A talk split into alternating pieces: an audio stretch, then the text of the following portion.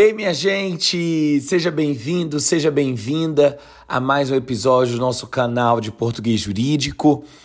O tema de hoje já foi visto na boca de advogado, na boca de cliente, na boca até de presidente da República. Sim, hoje a gente vai conversar sobre mesóclise. E eu quero tentar mostrar para você vários aspectos que estão relacionados à mesóclise e, claro, quero que você entenda o que, que é a mesóclise, né? Então, quando eu falo de mesóclise, eu estou falando de colocação do pronome oblíquo. É, existem três posições possíveis para o pronome oblíquo estar em um uh, em verbo, uh, em relação a um verbo. O pronome ele pode estar proclítico, ou seja, ele pode estar antes do verbo. Ele pode estar mesoclítico, ou seja, no meio do verbo. E ele pode estar enclítico, ou seja, o pronome, o pronome oblíquo ele estará depois do verbo. Há algumas regras que dizem, uh, que indicam qual será a, a posição do pronome em relação ao verbo. Mas hoje eu quero. Uh, focar aqui na mesóclise. Então, para o pronome ficar, para o pronome oblíquo, não é?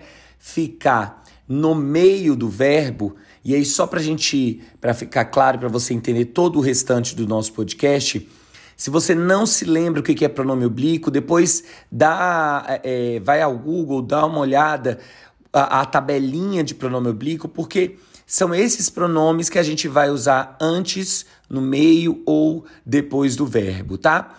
Então, para que aconteça a mesóclise, eu preciso ter primeiro verbo uh, em dois tempos específicos, dois tempos verbais.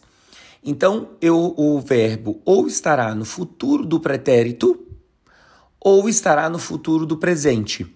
O que, que é um verbo no futuro uh, uh, do pretérito? Processaria. E uh, o verbo no futuro do presente, processarei, por exemplo. E então o pronome para ficar ao fim, é, é no meio do verbo para que aconteça a mesóclise, ele fica logo ao final, como se fosse o verbo na forma, como se ele fosse ele no infinitivo.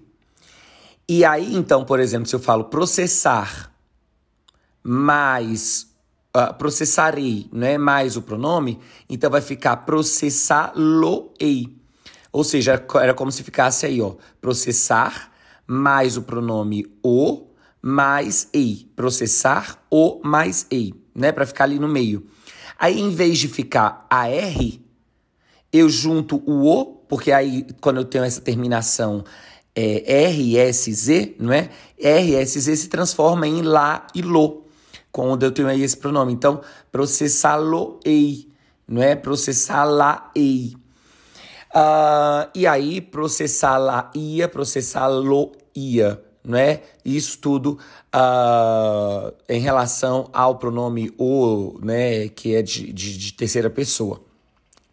Isso então é a regra, isso é o que você está acostumado com o uso da mesóclise. Agora, uma outra informação muito relevante que eu quero trazer aqui para você é o seguinte: é sobre a necessidade e sobre algum recurso que, que exista para a gente evitar a mesóclise. Então, primeiro, atualmente pouquíssimas pessoas fazem uso da mesóclise é, muitas vezes a gente consegue eliminar a mesóclise para exatamente não forçar um uso aí é, é, de mesóclise e ela contrastar com, com o restante do meu texto.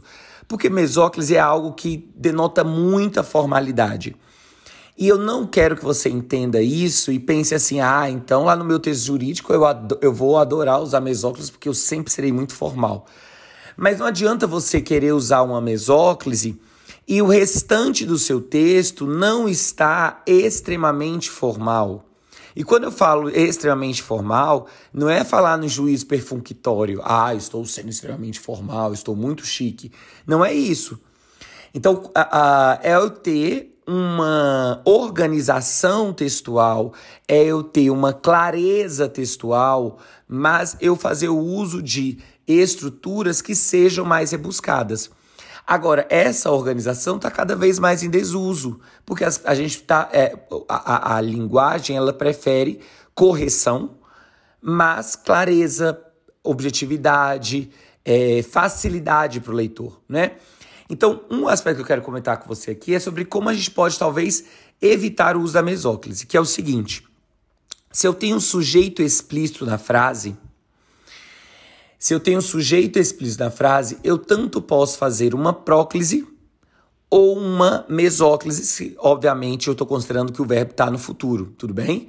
Porque se o nosso papo aqui é sobre mesóclise, estou considerando que sempre o verbo vai estar no futuro. Então, se eu tenho sujeito explícito e esse verbo está no futuro, eu tanto posso fazer a mesóclise quanto o, a próclise. Então, por exemplo, se eu falasse assim, uh, o, o advogado, eu tanto posso fa falar, o advogado lhe entregará o documento, ó, o advogado lhe entregará o documento, e aí eu fiz uma próclise porque o sujeito está explícito, o advogado. Ou eu posso falar, o advogado entregar-lhe-á o documento. O advogado entregar-lhe-á o documento. Veja, o advogado entregará mais o lhe, que é o objeto indireto. Então eu tenho duas possibilidades: ou a próclise, o advogado lhe entregará, ou o advogado entregar-lhe-á o documento. Veja, eu não saio da formalidade mas eu trago uma frase mais é, é, comum, uma frase mais acessível, uma frase mais usual. A primeira frase que eu falei comum era isso que eu queria falar. Usual, é mais usual. E se é mais usual, tra traz, é, é, é, é melhor pro ouvido, né? Do que entregar-lhe a. Tá bom? Fico por aqui. Essa questão do sujeito explícito eu acho que você tem de, de dominar. É, isso não serve só para, para o verbo no futuro. Se eu tenho outro verbo aí, eu também posso usar ou a ou a ênclise, né? Não a mesóclise, mas é próclise, a próclise ou a ênclise. E aí é uma forma de você sair aí da mesóclise, né? Se o verbo estivesse no futuro. Tá bom? Fico por aqui. Muito obrigado pela sua companhia sempre e até a próxima.